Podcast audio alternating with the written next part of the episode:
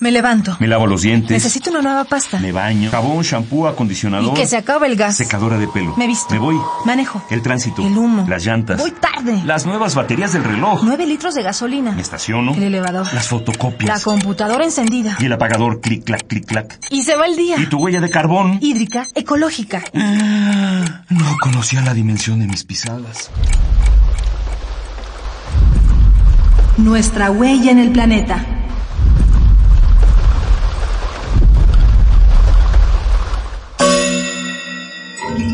Agua. Vida transparente. Las ecotecnias del agua.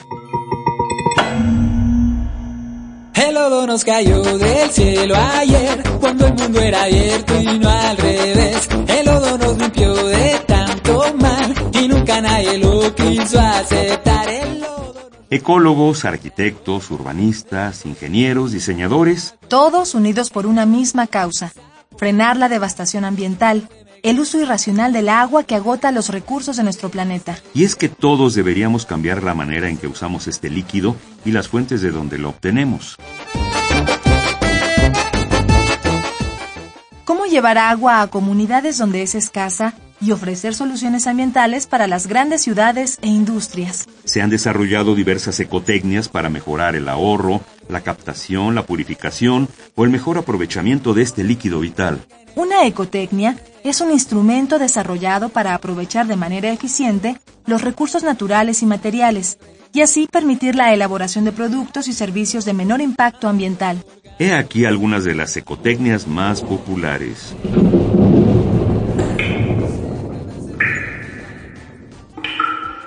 Los sistemas de cosecha de agua pluvial, que aprovechan el agua de lluvia que cae en techos de casas y edificios, almacenándola para diversos usos. El agua que se obtiene de esta manera, filtrada y purificada adecuadamente, puede servir para el consumo humano. En la UNAM se está construyendo un sistema de este tipo y dentro de poco tiempo la comunidad de Ciudad Universitaria podrá consumir un sabroso jugo de nube desde bebederos públicos. Existe un alto porcentaje de habitantes de zonas marginadas que no tienen sistemas de drenaje. Una alternativa económica para estas regiones, que además evita la contaminación, es el uso de letrinas secas. Si están bien instaladas y se les da el tratamiento adecuado, se puede llegar a emplear la materia orgánica para enriquecer suelos. La hidroponía es una técnica para producir vegetales en ausencia de suelo o tierra. Es una forma de producir alimentos en lugares con suelos pobres, en zonas urbanas donde no existen terrenos aprovechables. Además implica un uso moderado del agua.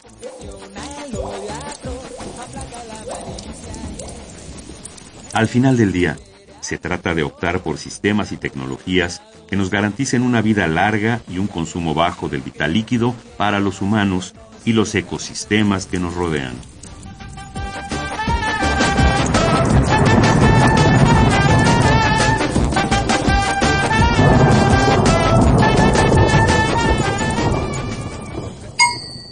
Ecopuma. Tres ideas para que hagamos la diferencia. Un cultivo hidropónico no requiere mucho espacio y te permitirá tener lechugas, tomates y condimentos frescos. Emplea vinagre para desinfectar azulejos de baños y pisos. El bicarbonato también es una opción para destapar tuberías en lugar de emplear sustancias tóxicas. Si usas detergentes, que sean biodegradables y sin fosfatos. Lee las etiquetas y compara productos antes de comprar. Hagamos la diferencia. Ecopuma, Universidad Sustentable. Esta fue una coproducción del Puma, Programa Universitario de Medio Ambiente y Radio UNAM.